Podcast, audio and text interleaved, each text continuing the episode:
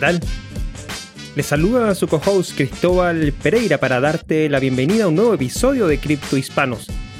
Un espacio de conversación que comparto con Alejandro Beltrán, country manager de Buda.com, y Javier Bastardo, organizador de Satoshi en Venezuela, donde conversamos sobre diferentes tópicos en relación a Bitcoin, blockchain y criptomonedas, con personajes de primer nivel como el que tenemos a continuación. Así que te invito a disfrutar del siguiente episodio.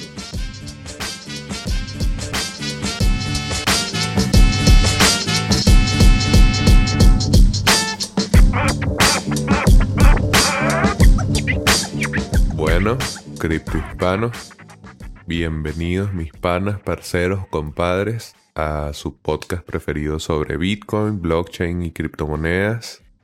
En esta oportunidad les vengo a contar que estuvimos con Freddy Vega, CEO y fundador de Platzi, conversando sobre criptomonedas. Se sorprenderán al saber que es uno de los temas que le interesa a Freddy.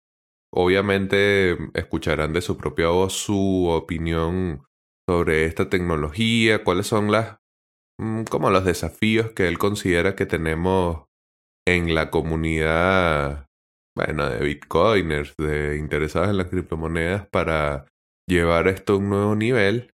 E inclusive podrán conocer cuál es la criptomoneda preferida de Freddy. en este episodio me acompañó mi parcero Alejandro Beltrán, country manager de Buda.com. Dejamos en la banca a Cristóbal Pereira, CEO de Latantec. Y bueno, Muchas gracias por acompañarnos y este es el episodio. Compra Bitcoin, Ethereum y otras criptomonedas con la comisión más baja de Sudamérica en Buda.com. Si ya tienes cuenta, invita a tus amigos y gana el 20% de lo que ellos paguen al usar Buda.com durante un año. Si aún no tienes tu cuenta, ¿qué esperas? Te tomará menos de 5 minutos. Buda.com, tu puerta de entrada a la economía del mañana. Leden, una suite de servicios que te ayudan a ahorrar y ganar más Bitcoin y dólares digitales.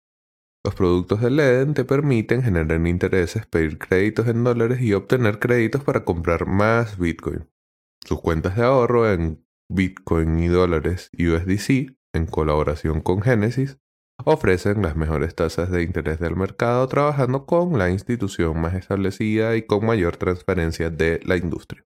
Así también cuentan con un servicio llamado B2X, exclusivo de LEND, que te permite utilizar tu saldo en Bitcoin para obtener un crédito en dólares y comprar el mismo monto en Bitcoin. Y si necesitas dólares y no quieres vender tus Bitcoin, puedes obtener un crédito respaldado con tus Bitcoin en menos de 24 horas y así no tienes que venderlos. ¿Quieres ponerle alas a tus satoshis? Aprende más en leden.io. Revisa las tasas de interés vigente tanto para ahorro como para créditos en su página web. ¿Necesitas cambiar bitcoins por dólares, euros, pesos o bolívares? Usa Local Cryptos, el mercado peer-to-peer más seguro. Local Cryptos es una plataforma sin custodia. Esto quiere decir que no necesitas dejar tus claves privadas en manos de nadie para cambiar tus bitcoins. Con más de 100.000 usuarios y más de 40 formas de pago, Local Cryptos es el mejor lugar para comprar y vender bitcoins. Regístrate ya en localcryptos.com.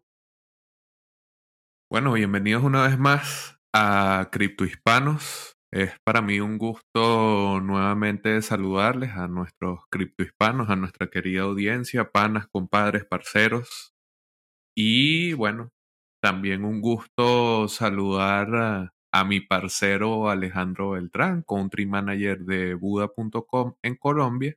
Y bueno, por supuesto al invitado de lujazo que vamos a tener el día de hoy, Freddy Vega, con quien vamos a estar conversando, sí, claro, de Platzi, pero también de la opinión de Freddy con respecto a Bitcoin, las criptomonedas y blockchain. ¿Qué tal, Ale? ¿Qué tal, Freddy? ¿Cómo están? Gracias por, por, bueno, por estar aquí todos juntos. Muchísimas gracias a ustedes por invitarme. Estoy muy feliz de estar acá. Bueno, Freddy, mil y mil gracias. Un, gran saludo a todos nuestros criptohispanos. Aquí hoy dejamos en la banca a nuestro querido jefe Cristóbal Pereira, quien, le mandamos un muy, muy gran saludo. Y pues tenemos el honor de tener a, a, una de las personas más influyentes en la tecnología por debajo de los 35 años, uno de los grandes íconos y referentes de la tecnología a nivel latinoamericana, em, el señor Freddy Vega, quien he chismoseado bastante la historia, la historia de él. Ha sido emprendedor desde los 12 años, em, bastante polémico en su, en su, en su, primer, en su primer emprendimiento con las tarjetas de, de Pokémon. Eh, a los 15 años, pues ya comenzó a avanzar mucho más en, en todos estos temas de, creación de multimedia. Eh, bueno, mejor dicho, o sea, tiene una trayectoria enorme, ha vivido por, por muchísimos países. Y pues Freddy, eh, antes que nada, eh, preguntarte quién es Freddy Vega y, y qué, es, qué es Platzi, qué es, cómo, cómo, cómo te formas esta, esta idea y, por qué te interesa tanto la tecnología.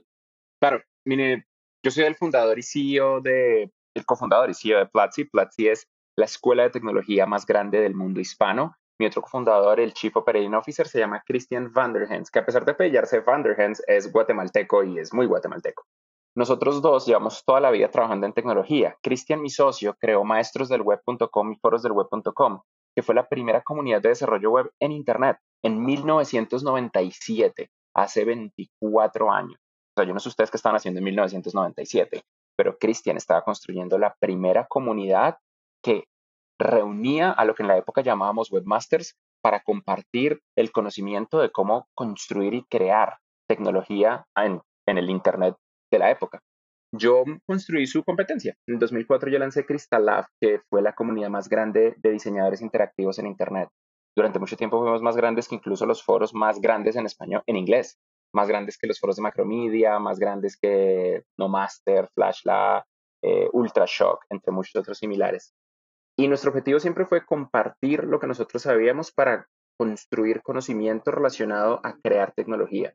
Nuestros países históricamente siempre se han visto rezagados a ser consumidores, no creadores a ser países que reciben tecnología de otros lados y que compramos y usamos y probablemente la usamos para, para potenciar el estado del arte de lo que hacemos, pero no necesariamente para crearlo.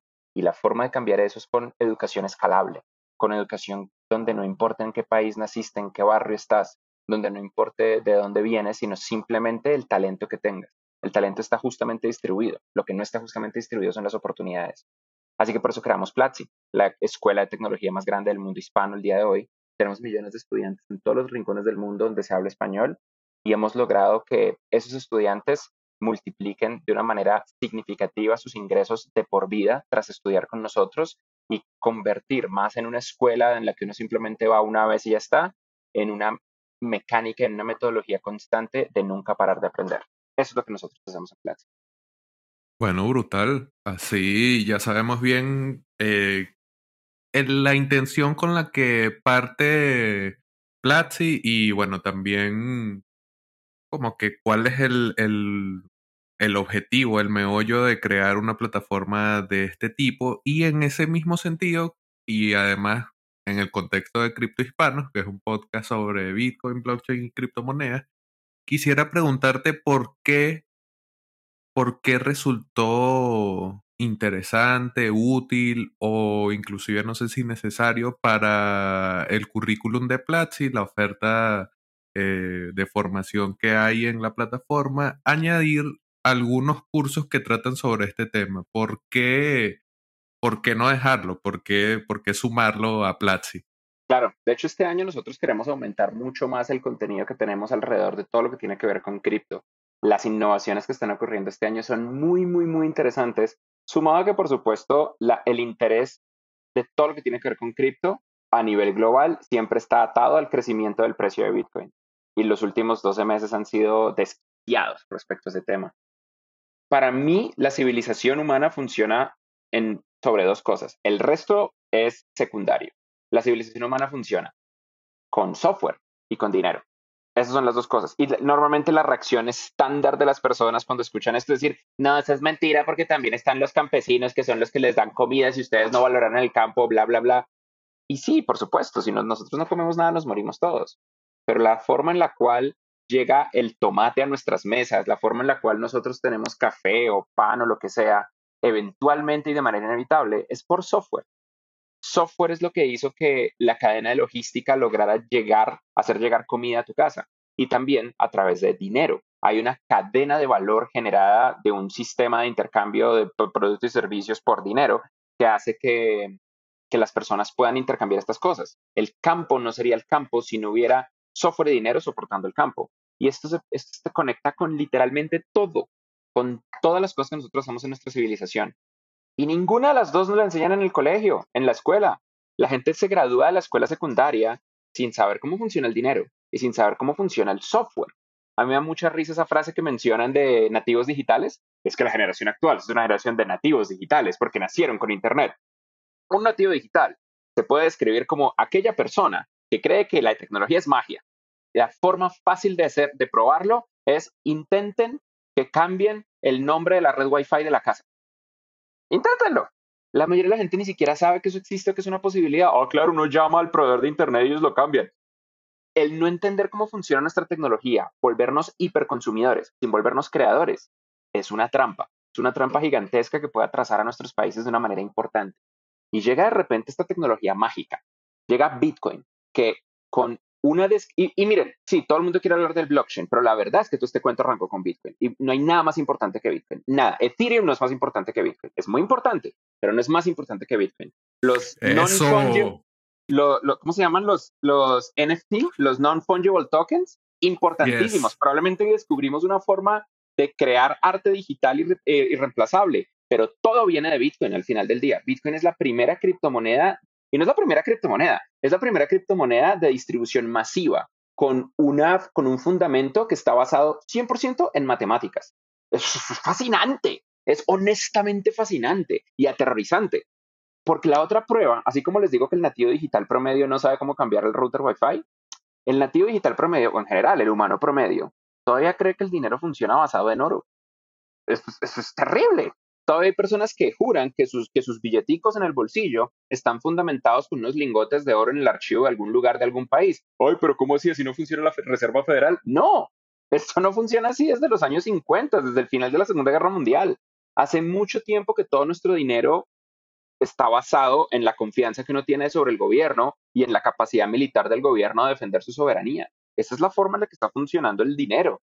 Y llega Bitcoin y se inventa un tipo de dinero que está basado en matemáticas fascinante con sus problemas, por supuesto. La realidad es que la humanidad en algún punto tiene que solucionar el problema de que Bitcoin usa una cantidad de energía eléctrica grosera. Pero eso se soluciona, es matemáticas. Eventualmente vamos a, o sea, si logramos crear el Lightning Network encima de Bitcoin, vamos a lograr crear lo que sea para arreglar estos problemas, porque en este punto Bitcoin es casi que la infraestructura del mundo. Venezuela tiene mucho de su funcionamiento de transmisión de, dinero fundamentado en Bitcoin. Argentina también.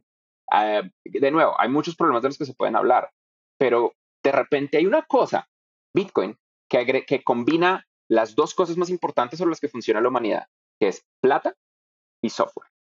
¿Cómo no hablar de eso? Esa es, una de, de las posiciones interesantes que siguen teniendo diferencia alrededor del mundo, ¿no? Es que, ¿qué demonios es Bitcoin? ¿Cómo es esta vaina? ¿Cómo se, cómo se come esto de Bitcoin? Y, realmente viene a cuestionar mucho de lo que, de lo que Freddy nos comparte, que es, oiga, el dinero, el dinero ya parte de la confianza de uso en las personas y responde a un deseo de los individuos en su gran mayoría.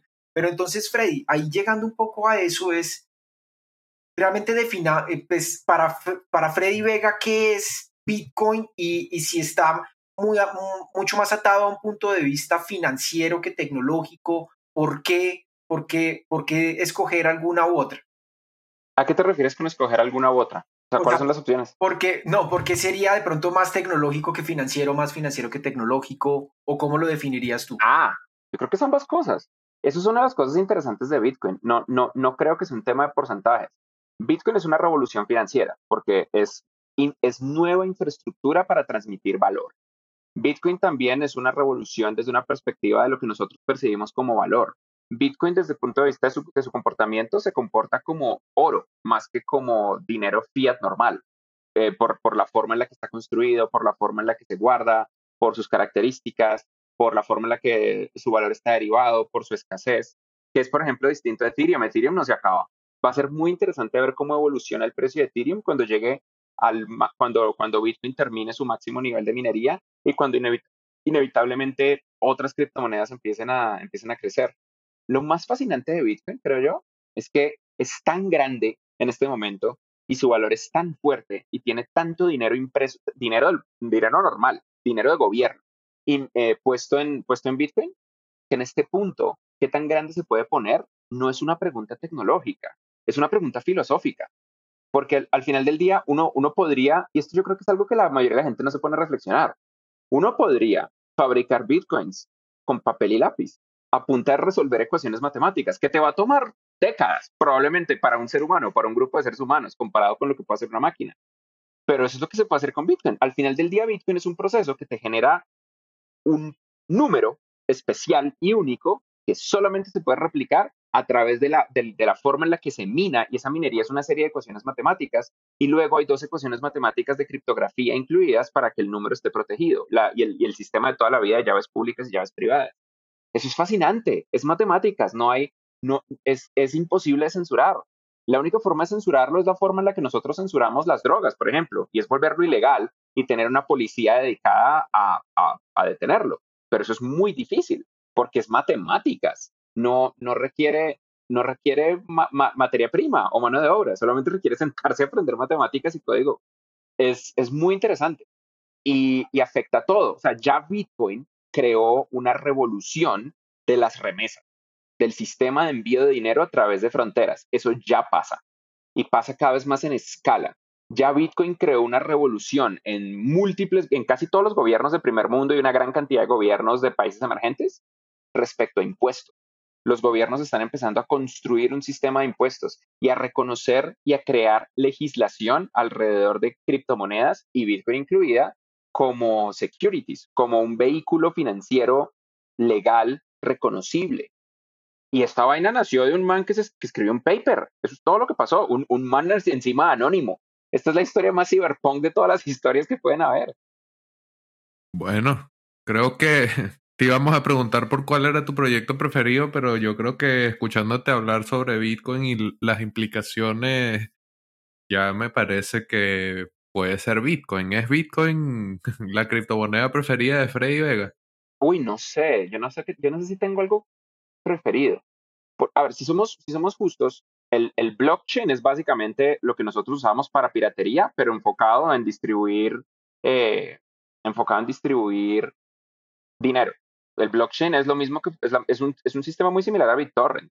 Lo que hacía BitTorrent era distribuir en pedacitos similares, sin el nivel de cifrado que tiene blockchain, eh, pedazos de una base de datos. Al final del día es una base de datos distribuida. En el caso de blockchain es la base de datos distribuida de una película, de una serie de televisión, a cualquier cosa que uno esté torrenteando.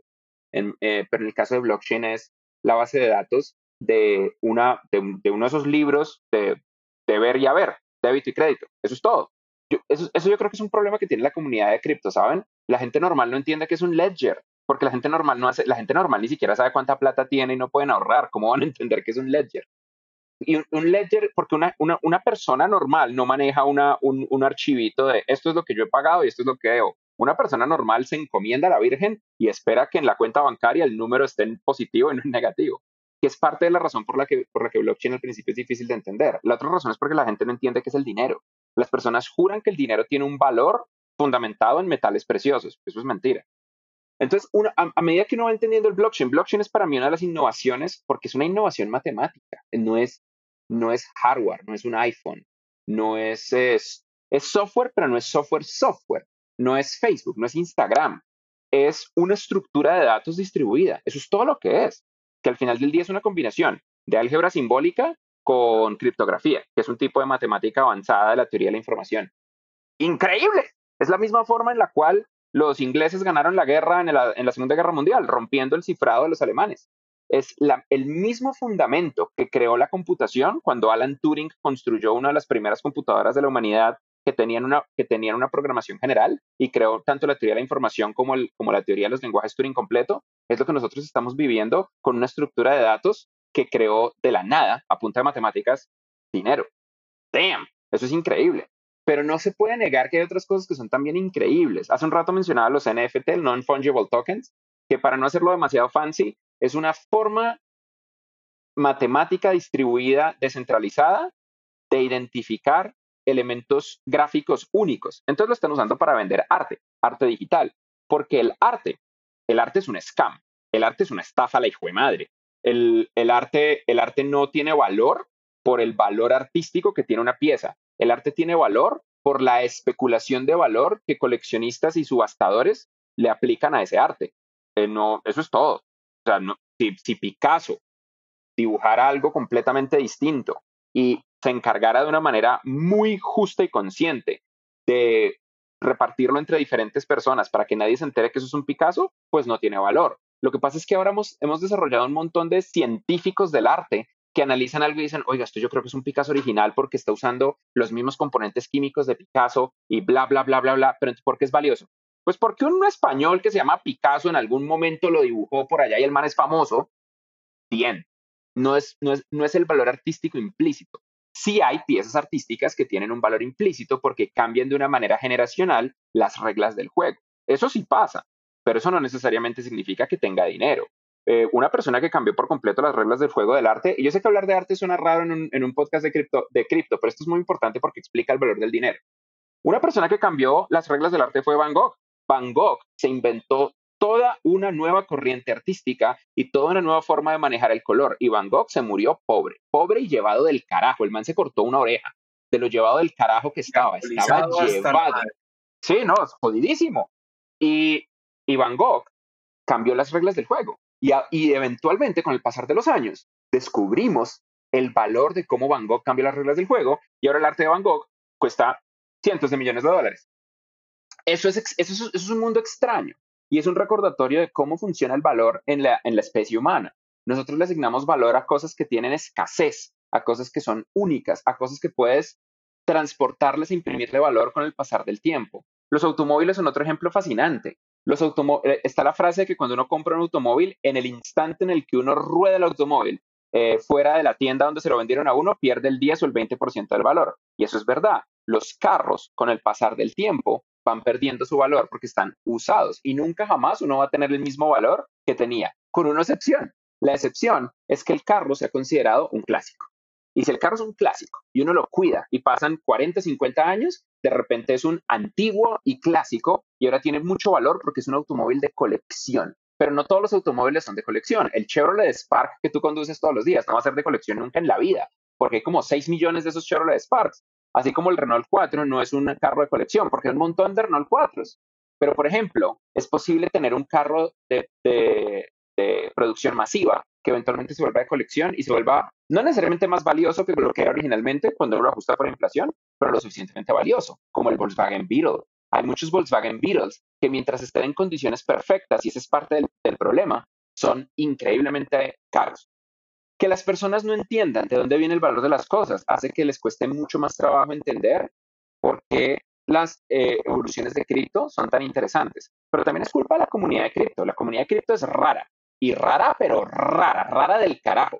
La comunidad de cripto es rara como la comunidad underground de bailarines LGBT en Nueva York era rara en los 80s y los 90.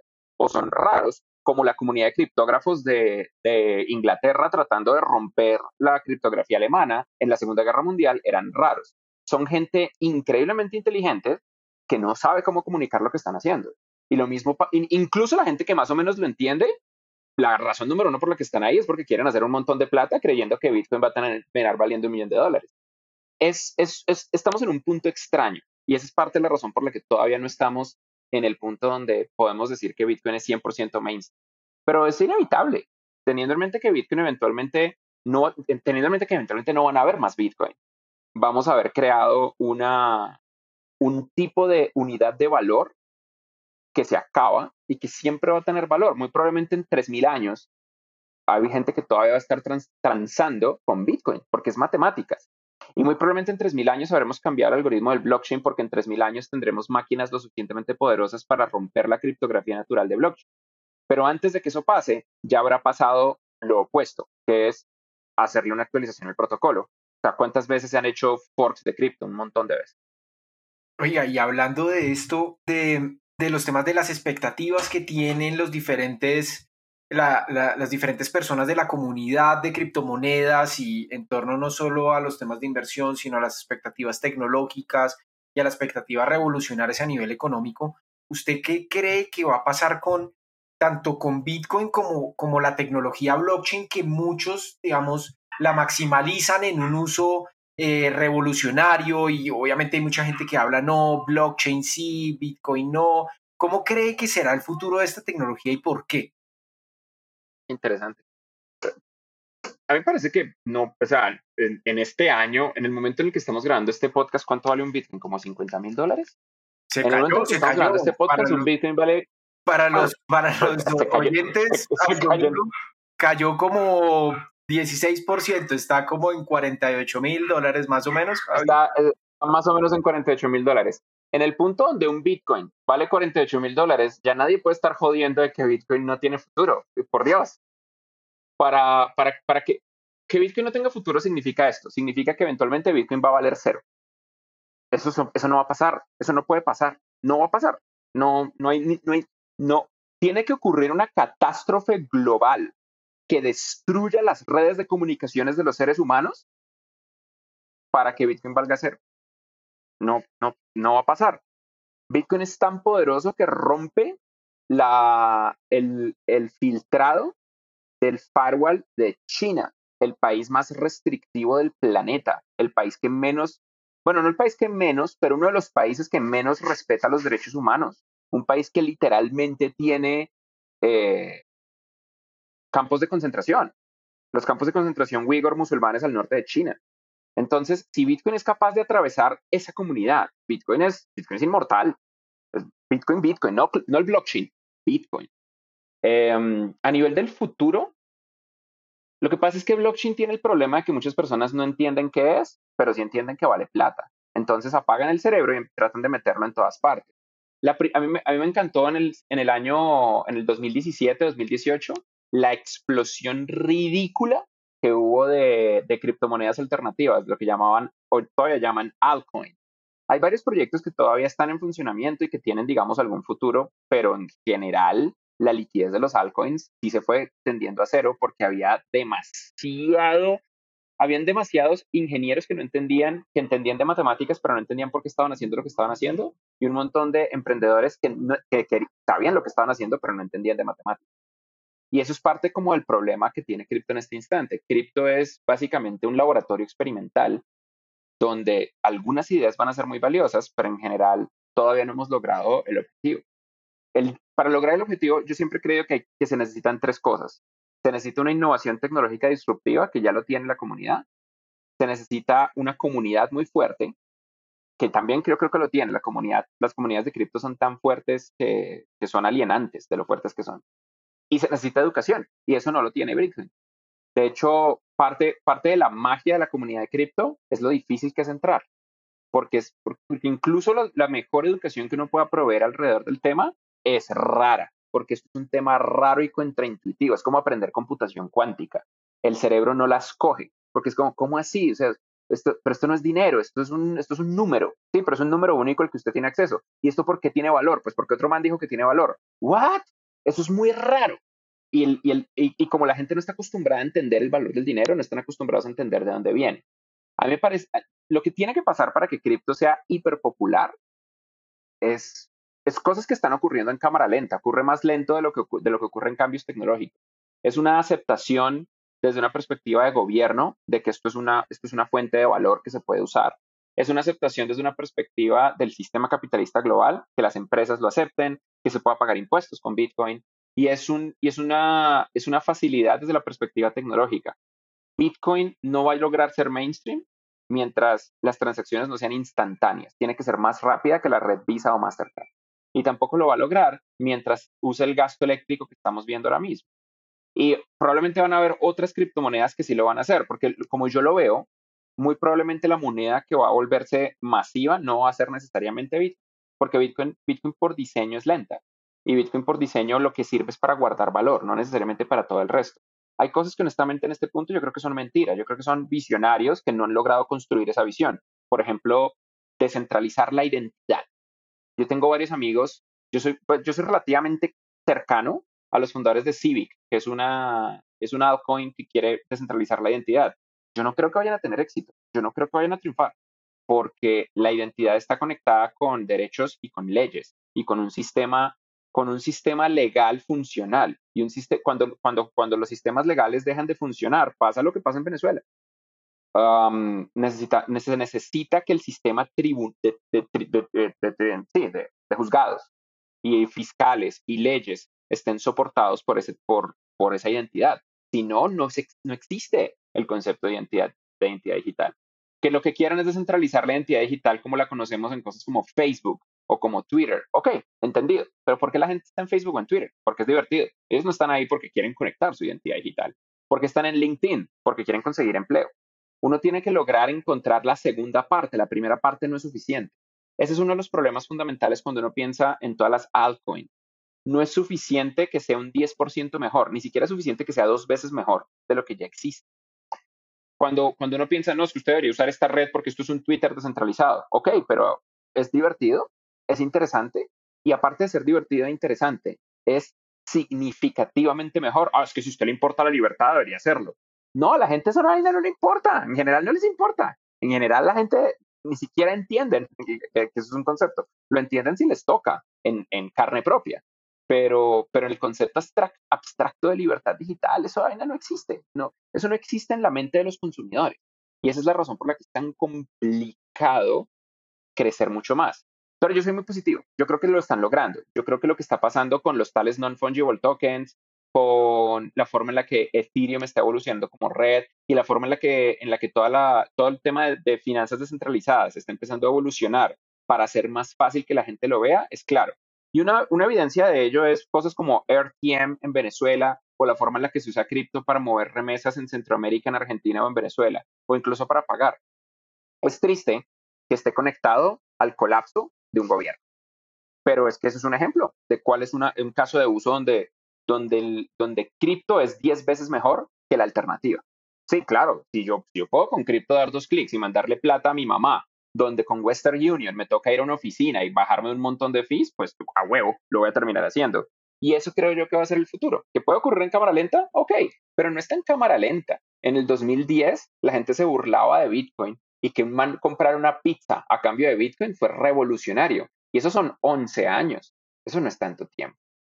Bueno, ahí yo creo que una de las cosas que es clave es el tema de la educación, que la gente probablemente si no tiene los conceptos sobre qué es el dinero, cómo funciona y por qué es importante, obviamente va a ser más difícil poder avanzar hacia no sé, conocimientos que son cada vez más abstractos y complejos porque hacen que el dinero funcione de una manera a la que no estamos acostumbrados, que es esa idea de Bitcoin como sistema de intercambio de valor descentralizado. Generalmente nuestro dinero depende de una autoridad central. Y también que esa idea de que sea descentralizado le da unas cualidades únicas que ponen al, al usuario, a quien sea que esté eh, teniendo el acceso a esos bitcoins, en una posición de máxima responsabilidad sobre eso y la sociedad actual tal como está creo que no está muy inclinada, no es muy proclive a hacerse responsable de las cosas, entonces allí es un doble desafío que bueno, sumado a todo lo que nos comentaba Freddy, también son parte de las cosas que refrenan la adopción de la tecnología y especialmente de una tecnología que es crítica a la, al quehacer humano, porque bueno, se monta en, en el dinero y cómo lo entendemos.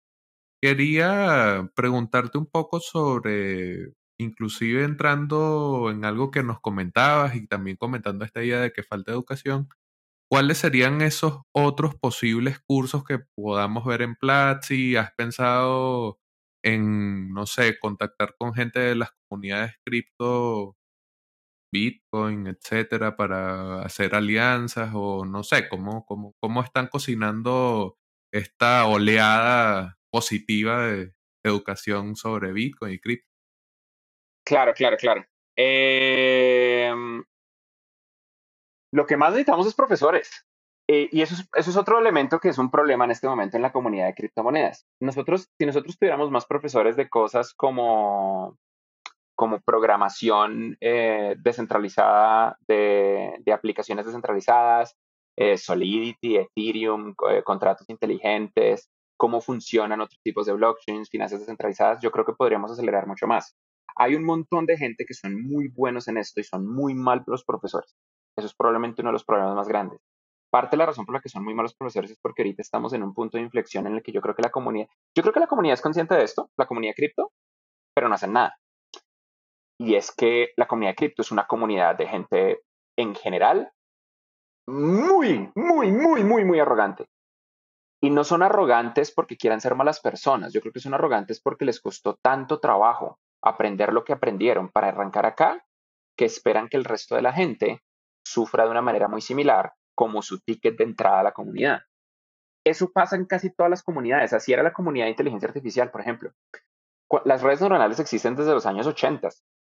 Más o menos en inicios del siglo XXI es que empezamos a tener computadoras de la calidad, GPUs realmente, de la calidad necesaria para poder hacer redes neuronales de inteligencia artificial, que es muy irónico porque las GPUs que se usan para inteligencia artificial tienen eh, chips de silicon, de silicio, extremadamente similares a los que se usan para hacer minería en Bitcoin, porque ambos son procesamiento, en para, procesamiento de hiperparalelización.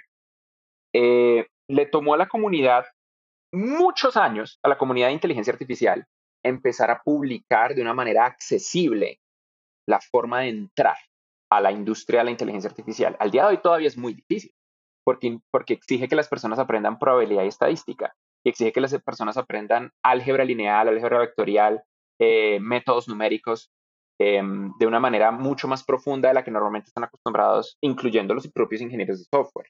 En la comunidad de Bitcoin pasa muy similar. Todavía estamos en la etapa temprana donde la gente le toca aprender a las patadas. Eh, una vez aprenden a las patadas, no le pagan de regreso a esa comunidad y mucho del... Ah, y lo otro es que la cantidad de estafas que hay alrededor de la comunidad de cripto no tiene nombre porque en el proceso en el que aprenden detrás de la tecnología, también aprenden que si uno usa las palabras correctas, uno puede levantar un montón de plata creando literal dinero de la nada. Entonces empiezan a aparecer un montón. O ¿cuántas altcoins son scams? Un montón, un montón. Yo creería que el 80-90% de los altcoins son una estafa. Eh, y esto lo hemos visto en los últimos cuatro años. Es completamente normal yo sí siento que está cambiando un poquito, sobre todo con el movimiento de finanzas descentralizadas y con otros movimientos, está cambiando la actitud de la comunidad. Uno de los componentes principales por los que muchas de las personas más genios en la comunidad son malos profesores es ese componente de arrogancia. Nosotros tenemos un proceso. Cuando, los, cuando tenemos profesores que son genios, pero no saben ser profesores, les ayudamos a convertirse en profesores. Luego está el otro componente y es que la forma en la que los profesores de cripto piensan respecto a la compensación es muy extraña, pues porque todo lo ponen en términos de dinero. Entonces, el, el, el, el tema de tanto la comunidad como de enseñar queda en un segundo, en un segundo plazo. Entonces, o tenemos gente que son imposibles de negociarles porque tienen una perspectiva muy rara respecto a qué significa ser profesores, o tenemos gente que no, honestamente no quieren enseñar o por lo menos la forma de enseñar es tan agresiva que no es práctica, que no es, que no es una forma clara. Pero a mí me encantaría tener profesores, si ustedes son genios en cripto y quieren compartir su conocimiento con la comunidad y vengan, nada de inversión. Si ustedes son genios en cripto, en inversión, me importa un carajo, no me hablen.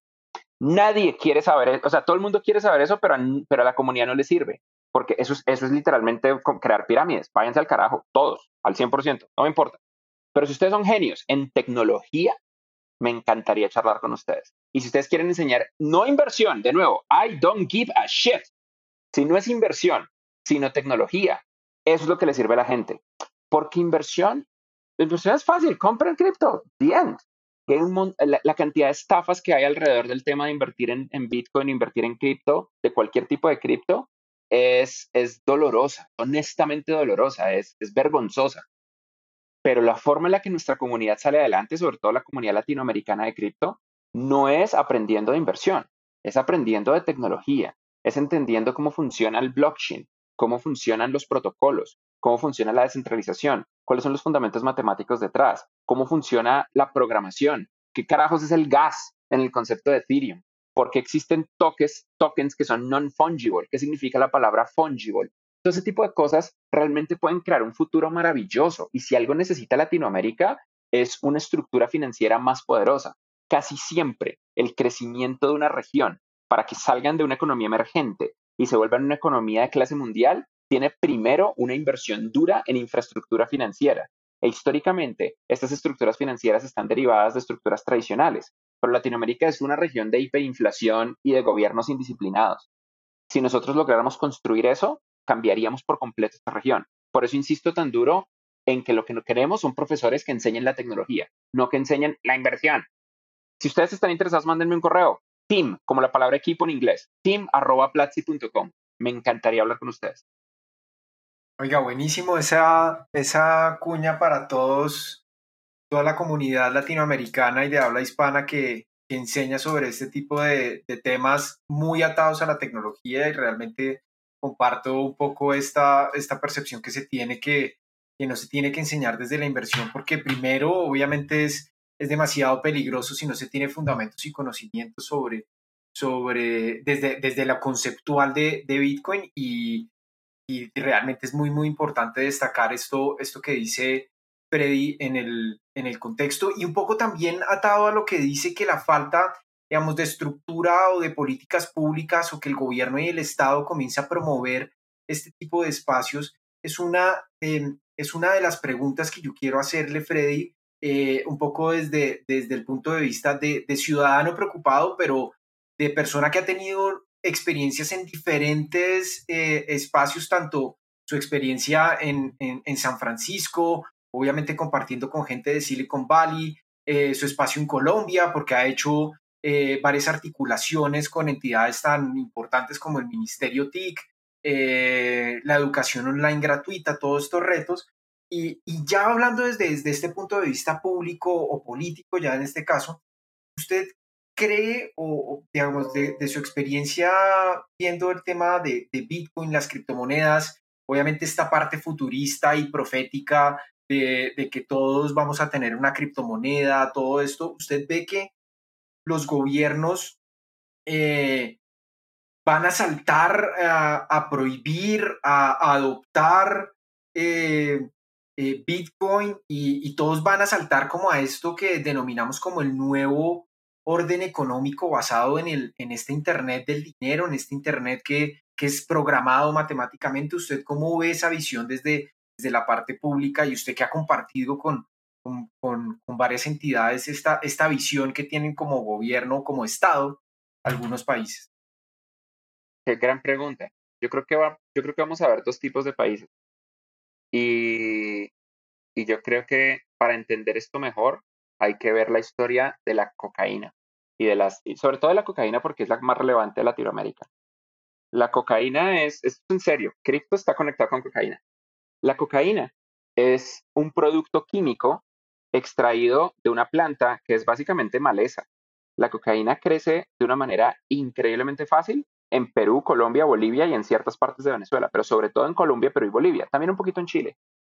Es muy fácil que crezca, es muy fácil, es básicamente imposible erradicarla porque es, como erradicar el pasto, no, no se puede.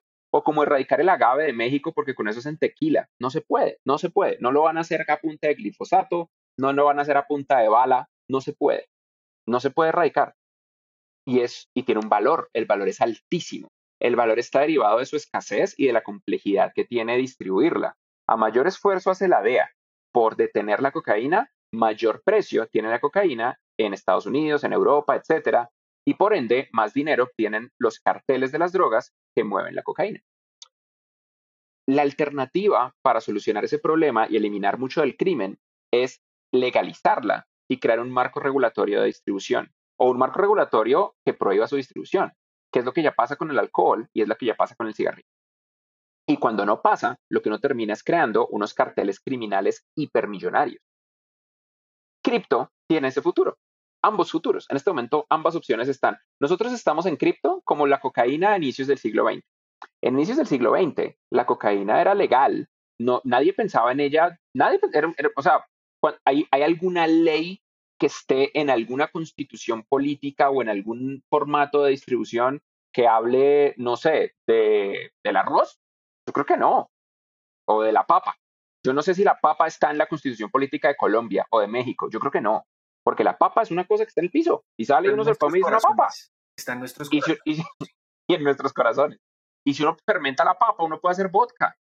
Y el vodka es una droga. El, el, el vodka es un psicoactivo que aumenta la agresividad de las personas y los hace matarse cuando están conduciendo un automóvil. El vodka, el alcohol en general, es tan o más peligroso que la cocaína, pero es legal.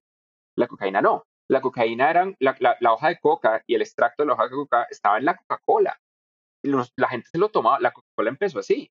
No solamente eso, la cocaína era recetada por médicos como un calmante posterior a las operaciones odontológicas de inicios del siglo XX.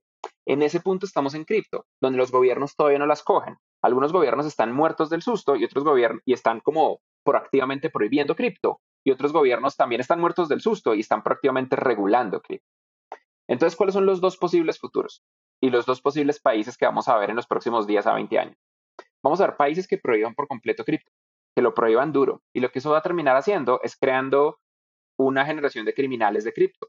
No van a ser criminales tan sanguinarios o tan poderosos como los de la cocaína, porque al final del día cripto es matemáticas. Cualquier persona, la cocaína es difícil de distribuir porque uno tiene que tener conexiones entre los campesinos y porque uno tiene que crear laboratorios de procesamiento de hoja de coca. Eso es muy jodido.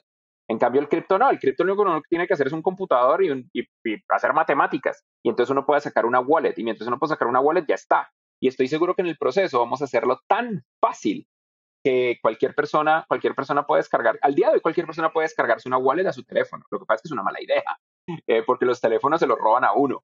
Pero, pero uno puede tener su propio wallet y, es, y, cada vez va a ser más y más y más fácil y más y más y más interesante. Cada vez más el conocimiento de cómo distribuir cripto va a ser más sencillo dependiendo de la criptomoneda de la que estamos hablando. Los gobiernos la pueden volver ilegal y pueden distribuir la policía para echar a la gente a la cárcel por el hecho de usar cripto. Eso puede pasar. Eso ya pasa con varias cosas en China, si uno distribuye eh, contenido de lo que pasó en los años 90 y 80 en Tiananmen Square, uno termina en la cárcel o en un campo de reeducación. En Hong Kong, por el hecho de que la gente fuera pro democracia, metían a la gente a la cárcel. En Corea del Norte y en Cuba, cuando las personas tienen eh, cualquier tipo de sistema de emisión de radio de doble camino, sea una antena parabólica, un sistema de radio casero, cosas por el estilo, terminan en la cárcel, a pesar de que simplemente es radio. Eso ya pasa con estos sistemas, con, este, con este tipo de... Hay tecnologías que están prohibidas en ciertos lugares del mundo y eso puede pasar. Y lo que termina pasando es lo que pasa en Corea del Norte y lo que pasa en Cuba, que entusiastas, activistas, son los que permiten el acceso a este tipo de cosas por fuera de la ley, en el mejor de los casos. Y en el peor de los casos, grupos criminales. Los grupos criminales, las, las mafias de Corea del Norte, están conectados con los túneles de Corea del Sur y con mafias en, la, en China para, por ejemplo, distribuir de manera ilegal celulares o teléfonos satelitales. Eso ya pasa. Entonces probablemente vamos a ver algo muy similar con cripto. Eso del lado del, peor escenario. básicamente es un sistema para crear carteles criminales. Pero si es legal, yo creo que es inevitable que toda la humanidad tenga cripto de alguna manera. Es inevitable, porque es muy práctico. Es una forma digital de transmitir valor. Por supuesto que, que, nos va a encantar. En Estados Unidos, cuando yo estoy con amigos allá, siempre usamos Venmo. Venmo es una app que se come todos los fees. Eh, ahora lo compró PayPal y, y me permite mandar dinero entre dos personas sin usar sin usar nada. Es simplemente una app. yo digo, le voy a mandar a Alejandro 10 dólares. Doy un clic y ¡pum! Alejandro le llegan 10 dólares. Y es gratis. Ellos se comen los fees a cambio de growth. Ellos eventualmente están tratando de como vender esa información y crear sistemas crediticios, estas vainas que normalmente hacen. Pero eso no tendría que pasar con cripto. Con cripto yo realmente podría transmitir eventualmente dinero de una manera gratis o cercano a gratis. Si, si cripto llega a tener el volumen de, la de transacciones mundiales de Visa, de Master, los fees pueden ser increíblemente bajos y aún así lo suficientemente aceptables para que un nuevo sistema de minería se pueda sostener a punta de esos fees. Porque eso es básicamente, en resumen, la razón por la que hay fees. La razón por la que existen fees, eventualmente, en el gran esquema de las cosas, para transmitir dinero en la industria de cripto es para mantener los sistemas de minería, que son los servidores descentralizados de cripto, funcionando. Y eventualmente pueden estar tan grandes y tan distribuidos que todos nuestros computadores son sistemas de minería. Eventualmente nuestros, nuestros teléfonos, nuestros, nuestros laptops, hasta las webcams que usamos tienen una CPU que eventualmente pueden, pueden prestarle un 1% de su uso de CPU para, todo, para mantener esa infraestructura. Eso eventualmente va a pasar, que ahorita no pasa, segurísimo, porque ahorita todavía tenemos un problema, pero es un problema netamente matemático y está conectado con la ley de Moore. La ley de Moore implica que eh, la ley de Moore ya no, ya, no, ya no aplica, ya pasamos más allá de eso, pero constantemente nuestros chips de silicio se hacen más veloces y más baratos. Después de que Apple me le metió un susto brutal a, todos los, a todas las productoras de procesadores del mundo con el chip M1, el planeta entero va a sobre reaccionar. Yo estoy seguro que hay gente cagada del susto en Intel, en AMD, en Nvidia, que ahora es AMD, y en un montón de otros fabricantes de procesadores tratando de encontrar qué carajos fue lo que hizo Apple y replicarlo y mejorarlo. Esa es la magia de la competencia y es la magia pues, del sistema distribuido capitalista que nosotros vivimos. Eso le va a ayudar mucho a cripto porque eventualmente nuestras CPUs van a ser más eficientes a nivel energético y más veloces y eventualmente vamos a estar en un mundo donde las ventajas de la, entre comillas, utopía que genera cripto son tan altas que es inevitable. La única excepción a este escenario es una guerra mundial. Porque en una guerra mundial los países necesitan plata para financiar la guerra.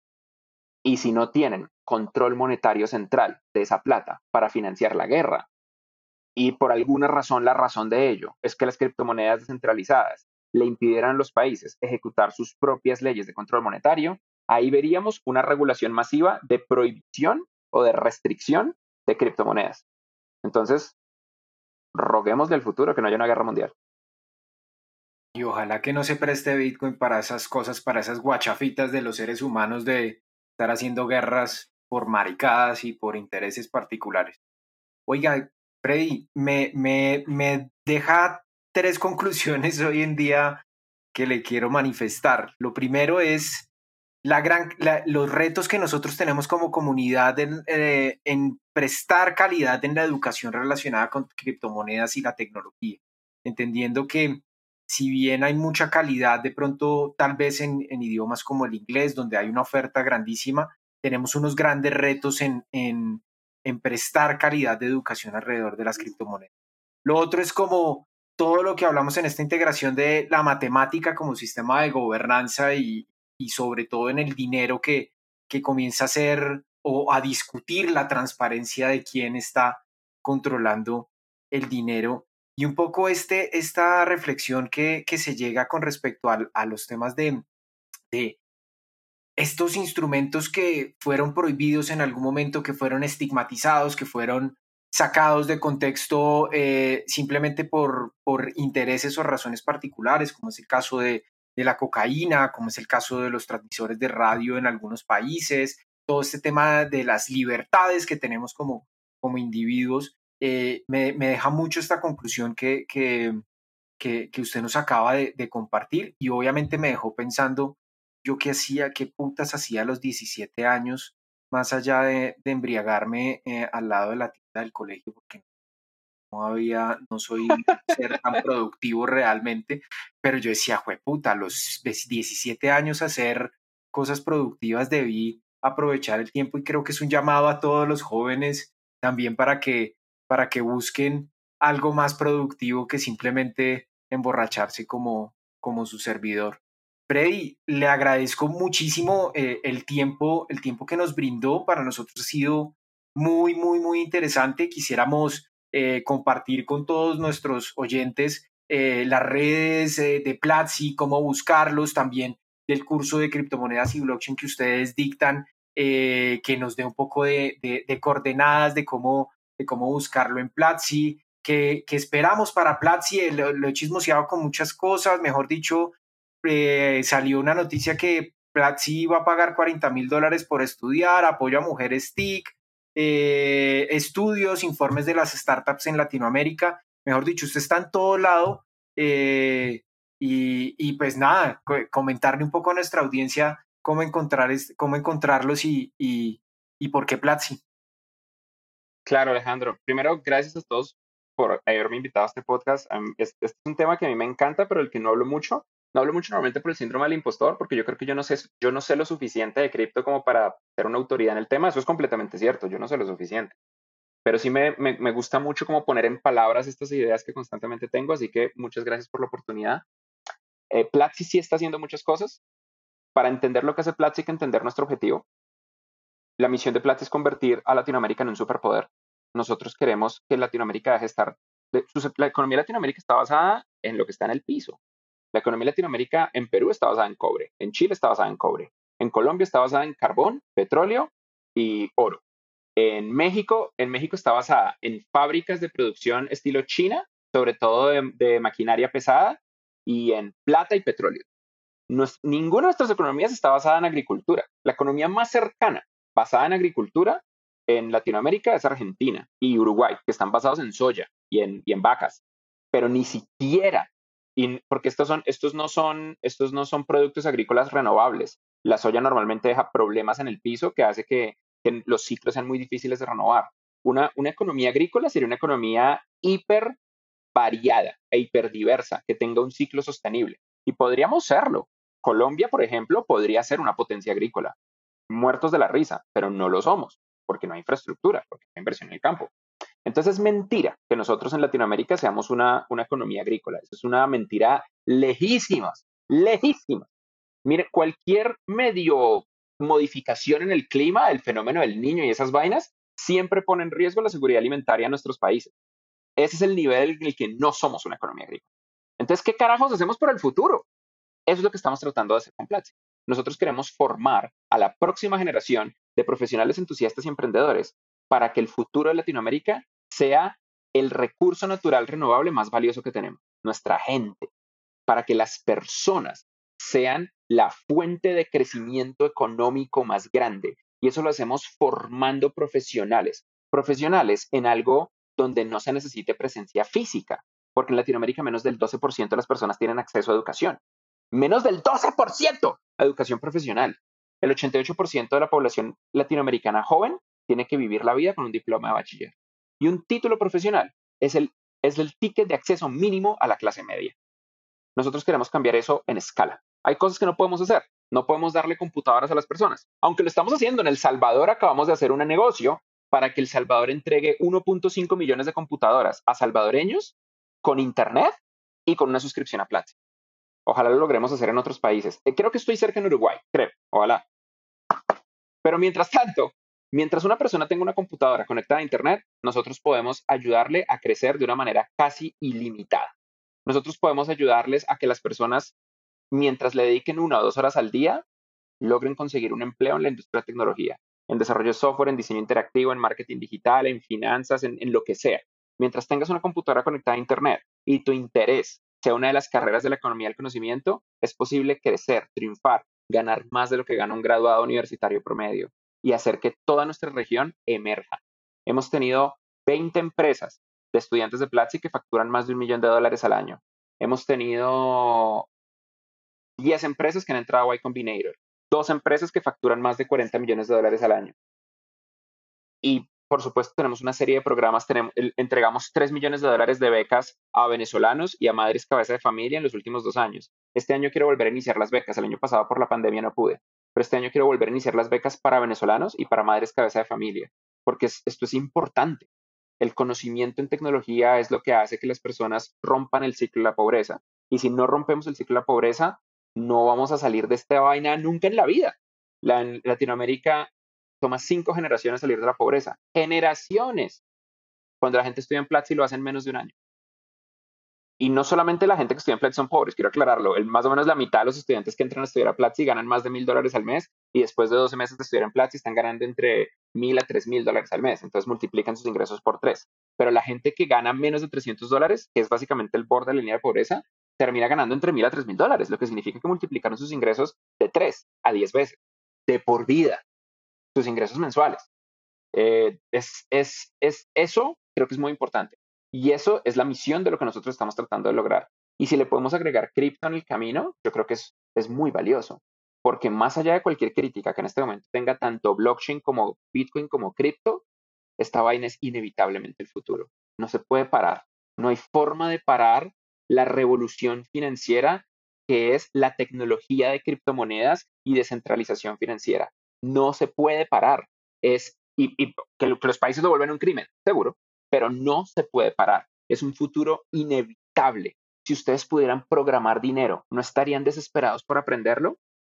Lo único que nos falta son profesores. Ojalá podamos hacer algo al respecto. Bueno, este último mensaje fue bastante eh, inspirador. Espero que gente que nos acompañe. Sí, que nos, que nos acompañe escuchando el podcast se sienta animado e invitado a tomar la lanza, pues, y asumir que es inevitable el futuro.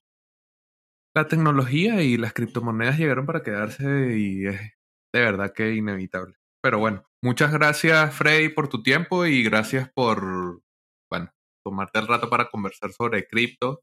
Excelente conocer que es un tema que también te apasiona. Muchísimas gracias a ustedes. y muchas, gracias. Muchas gracias, me, me encantó.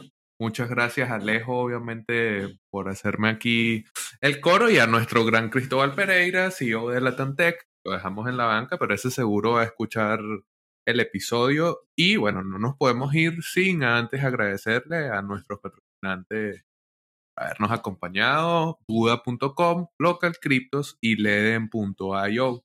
Así que bueno, están invitados a escuchar un próximo episodio de Cripto Hispanos. Yo no sé, yo no sé si valga la pena mencionarlo al aire, pero un porcentaje del cripto que yo tengo está en Buda. Maravilloso, bien. Buena. Me alegra, me alegra. Es un gran honor tener a, al doctor Freddy Vega en nuestro pool de usuarios y ojalá también muchas, eh, eh, muchas recomendaciones y sugerencias a este gran servidor nos van a servir mucho.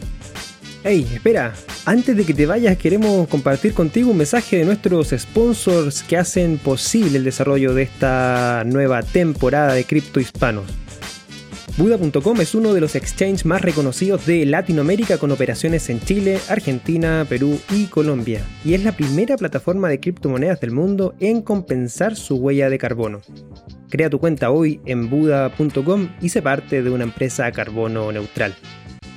Leden, una suite de servicios que te ayudan a ahorrar y ganar más Bitcoin y dólares digitales. Los productos de Leden te permiten generar intereses, pedir créditos en dólares y obtener créditos para comprar más Bitcoin. Sus cuentas de ahorro en Bitcoin y dólares USDC en colaboración con Genesis ofrecen las mejores tasas de interés del mercado, trabajando con la institución más estable y con mayor transparencia de la industria. Así también cuentan con un servicio llamado B2X, exclusivo de Leden, que te permite utilizar tu saldo en Bitcoin para obtener un crédito en dólares y comprar el mismo monto en Bitcoin.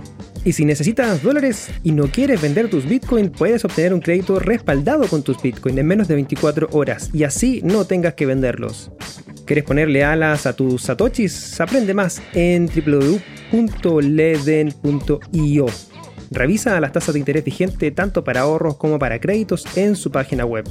¿Necesitas cambiar bitcoins por dólares, euros, pesos o bolívares? Usa Local Cryptos, el mercado peer-to-peer más seguro. Local Cryptos es una plataforma sin custodia. Esto quiere decir que no necesitas dejar tus claves privadas en manos de nadie para cambiar tus bitcoins. Con más de 100.000 usuarios y más de 40 formas de pago, Local Cryptos es el mejor lugar para comprar y vender bitcoins. Regístrate ya en localcryptos.com.